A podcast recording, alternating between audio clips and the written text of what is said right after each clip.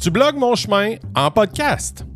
Ce que vous êtes sur le point d'entendre est la version audio d'un blog que vous pourrez lire sur le site web lecancrepédagogue.com. Je vous invite à aller visiter mon site web et tant qu'à faire retenir mes services pour de la conférence ou encore du team building. Voici le cinquième blog en audio intitulé La mesure de l'ego. Bonne écoute, j'ai déjà lu une citation qui disait Une personne qui ne voit pas ses propres erreurs ne changera jamais. Ben, c'est ça.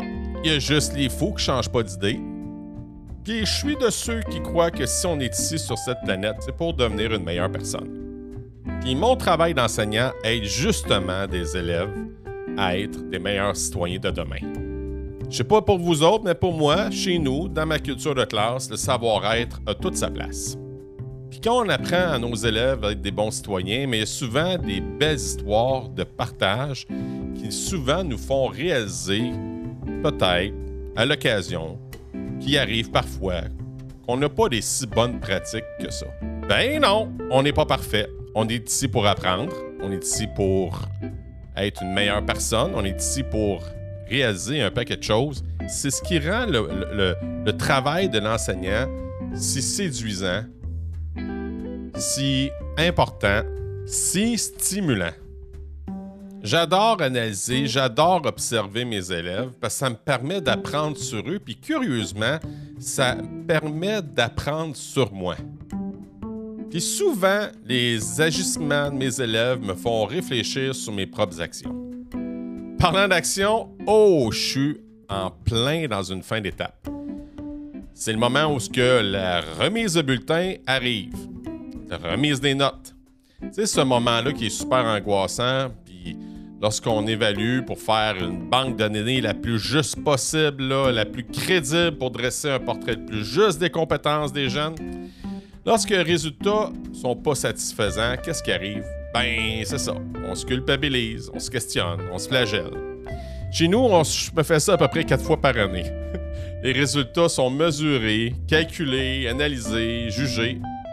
Puis une fois la remise euh, du bulletin, ben il y a la grande question angoissante qui revient.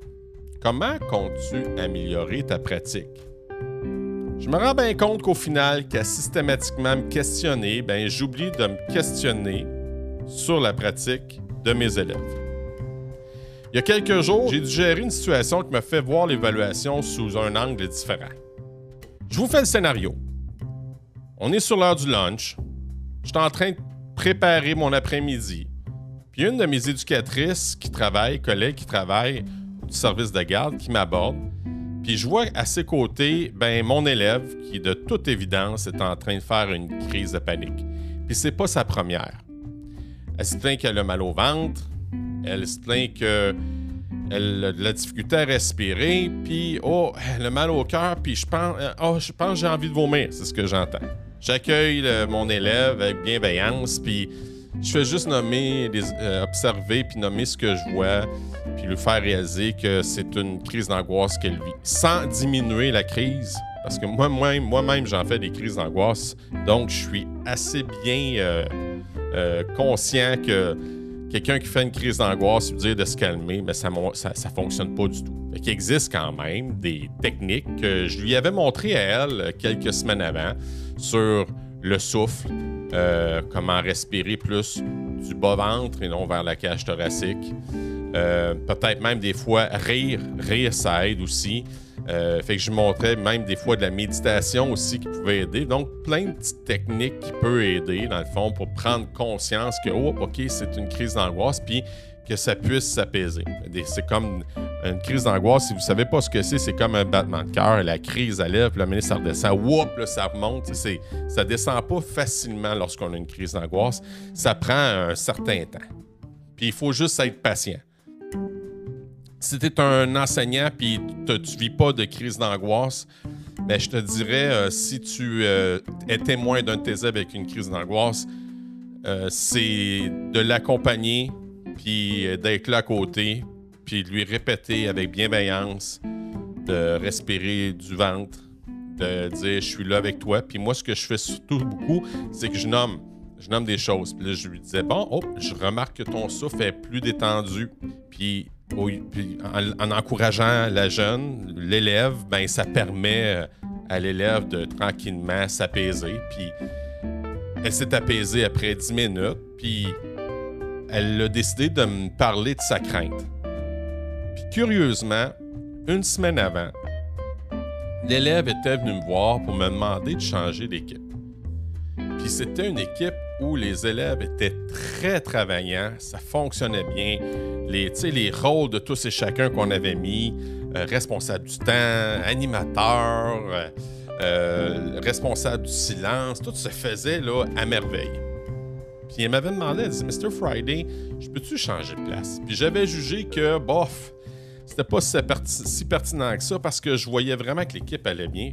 Je me suis dit, ah, c'est peut-être juste une chicane d'amis. Puis souvent, les chicanes d'amis, le lendemain ou même la journée même, ben, ça finit par se régler. Et là, elle m'a avoué quelque chose. Elle m'a parlé de ses résultats scolaires qui sont pas satisfaisants. J'ai trouvé ça assez curieux. J'ai pris un petit moment avec elle parce que de toute évidence, moi, de ma mémoire, c'était le contraire. Écoute, c'est une élève qui avait autour de 80% Donc, euh, c'est une élève moyenne, mais qui avait des très bons résultats. Elle n'était pas en échec. Les résultats, à mes yeux, à moi, étaient très, satisfaisants, euh, mais pas pour elle. Et là, je lui ai ouvert mon duotang pour lui essayer de changer euh, son idée. Donc, je lui ai montré toutes ses évaluations, puis elle me disait non, ça ne me satisfait pas. Je lui ai demandé pourquoi ça ne satisfait pas? Et la réponse qu'elle m'a donnée, c'est c'était assez révélateur. Elle m'a parlé de sa motivation. Elle m'a dit que ses résultats scolaires étaient moins bons que ceux de son équipe. Ça veut dire que lorsque je lui donnais un quiz dans la semaine du mercredi, elle prenait le résultat, puis tout de suite, elle se faisait comparer avec les résultats des autres. Est-ce que c'est elle qui le montrait? Je ne sais pas. Est-ce que c'est les autres qui regardaient son résultat scolaire? J'ai pas cette information-là euh, information non plus, mais j'étais en mesure de voir qu'elle était vraiment en crise de panique, puis ça allait vraiment pas bien, puis qu'elle voulait absolument changer euh, de place. Et là, curieusement, dans la même semaine, ben, j'étais en train d'apprendre sur la mesure de l'ego. Je suis pas un grand lecteur. Mais ça m'arrive à l'occasion de lire des livres sur la croissance personnelle et je suis tombé sur un livre que j'adore de Mark Manson qui s'intitule beaucoup plus, je pense que ça se dit, c'est moins vulgaire en français qu'en anglais, fait que je vais le dire en français, ça s'appelle L'art subtil de s'en foutre. On parle justement avec la mesure de l'ego que parfois ça pourrait être malsain. Ça peut être malsain quand la mesure de l'ego, elle est extrinsèque. Euh, lorsqu'on compare, mettons, notre succès à celui des autres, euh, quand ça arrive, ça peut même arriver des fois que l'ego, à vouloir le comparer aux autres, ben, ça nous rend même dépressif. Et c'est en plein ce qui est arrivé à mon élève. Donc, l'élève, elle, au lieu de, trouver une motivation pour dire comment je pourrais, euh, quelle stratégie je prendre pour avoir une meilleure note montée de 10% c'était pas ça qu'elle disait. Elle disait comment je peux faire pour être meilleur que mes coéquipières? C'est quelque chose quand même. Mais en fait, euh, ça m'a shaké le canadien, je peux vous dire. J'ai reçu un sérieux crochet de gauche quand elle m'a fait le partage, dans le fond, de sa mesure de l'ego. Parce que je me suis rendu compte que j'avais, moi aussi, à l'occasion, euh, un ego mal, placé, comme on dirait. Je me suis rendu compte des fois que derrière mes succès, ben, c'est pas toujours euh, en avec le fait d'être fier de moi. Euh, ça m'a fait réaliser qu'à l'occasion, j'avais, comme cet élève-là, le même but. Donc, d'être meilleur euh, que d'autres dans mon domaine. Euh, puis là, je parle pas nécessairement de mon domaine d'enseignant, je parle aussi du domaine de, l'animation avec ma compagnie d'animation que j'ai depuis un certain nombre d'années. C'est drôle, là, hein, parce que quand j'ai eu euh, ce moment-là avec cet élève-là, ben, j'ai dit Hey, mais merci de, ton partage parce que tu sais pas, hein, mais tu es en train de m'aider parce que ça m'arrive. Ce que tu vis là, ça m'arrive aussi. Puis le fait de partager ça avec l'élève, mais elle se sent vraiment comprise. Hein? Elle se, sent vraiment entendue, écoutée. Euh, puis en étant comme ça, ben, il y a une connexion qui s'est faite encore plus forte entre elle et moi. Tous les deux, on s'est rendu compte que finalement, la mesure de l'ego, la manière qu'on la voyait, n'était pas si adéquate que ça, qu'on devrait plutôt réfléchir à changer notre mindset face à l'ego, dans le fond. Quand notre conversation a terminé, ben, ça me fait réaliser que j'avais maintenant un nouvel objectif à atteindre. C'était d'éprouver de la gratitude sur les réussites mhm, en regardant mes expériences du passé et d'être fier des efforts, des stratégies que j'ai utilisées pour, pour y parvenir. Ça m'a fait voir la valeur de ne pas me nourrir du succès des autres, mais plutôt me centrer sur ma fierté d'avoir réussi euh, à faire euh, des prouesses dans mon milieu d'animation ou encore avoir réussi à faire des super beaux projets avec mes élèves en tant que prof. Ça m'a permis de vivre une belle expérience sur le lâcher-prise conscient. Ben là, pour côté euh, lâcher-prise, j'ai encore beaucoup de croûte à manger. je pense qu'il y en a beaucoup qui sont comme ça. L'important, dans le fond, c'est de se rendre compte que des fois, on a peut-être une mauvaise pratique pour ensuite, ben, euh, commencer à prendre des démarches pour changer cette habitude-là. Puis avec la plasticité du cerveau, ben, ça se fait. Ça se fait, il faut juste pas lâcher, puis il faut s'en rendre compte. Puis il m'arrive encore aujourd'hui, à 46 ans, d'avoir un ego mal placé. Mais j'ai cette petite voix-là qui me dit Oh, tiens, tu reviens, toi, l'ego. Puis ça me permet, dans le fond, d'avoir. Euh, de, prendre un recul, puis de corriger, euh, corriger mon tir. En ayant un ego mieux placé, euh, on est plus connecté en étant content du succès des autres versus en laissant de côté cette jalousie-là, puis de féliciter le travail de, mes, de mes collègues ou de mes compétiteurs ben ça me permet dans le fond d'être euh, d'avoir beaucoup plus de sympathie d'eux autres, puis ça me permet aussi d'avoir euh, même des belles surprises.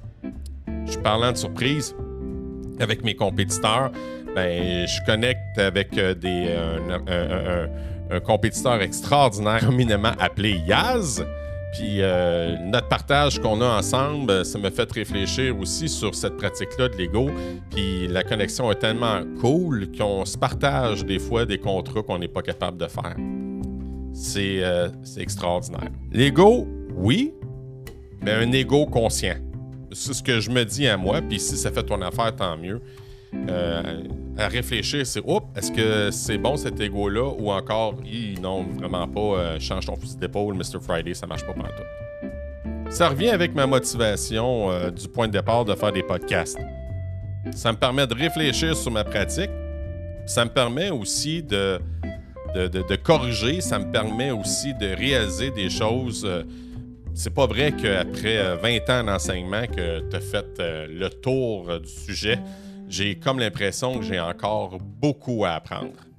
J'ai appris que maintenant l'évaluation pourrait être vue d'un angle différent. Parler de comparer avec les élèves, qu'est-ce que ça leur, procure, les faire réfléchir. Est-ce que c'est une si bonne chose que ça de comparer ton résultat avec quelqu'un d'autre? Comment tu te sens lorsque tu as une mauvaise note puis quelqu'un a une meilleure note que toi? Juste lui faire réaliser que dans le fond, euh, pour être vraiment dans la compassion, un résultat, si tu te rends compte à côté que ton résultat euh, de, ton ami n'est pas si bon que ça, ben, c'est plutôt lui dire Hey, yes, t'es capable, lâche pas, ça va bien aller. Puis toi, tu regardes, mettons, que t'as pas une si bonne note que ça, puis tu vois que l'autre a un beau résultat, d'être capable de le féliciter. Ben, si on arrive, si j'arrive à faire ça dans ma classe, hey, mon, dit, je vais avoir appris, je vais avoir, euh, je vais avoir réalisé quelque chose d'extraordinaire avec mon groupe. Fait qu'une culture compatissante dans une classe, c'est pas nécessairement pour l'élève, c'est aussi pour moi. Comme parfois, partager avec ses élèves, ben c'est très thérapeutique. Je vous annonce que le cancre pédagogue va prendre une courte pause jusqu'au ouais, jusqu'au début janvier. D'ici là, n'hésitez pas à aller voir mes précieux collaborateurs sur Facebook et devenir membre. N'hésitez pas non plus à aimer la page Facebook Le Cancre Pédagogue et n'hésitez surtout pas à aller voir le site web lecancrepédagogue.com. Puis encore une fois, j'ai envie de vous dire Hey guys, think love! Salut tout le monde! À bientôt! Ciao!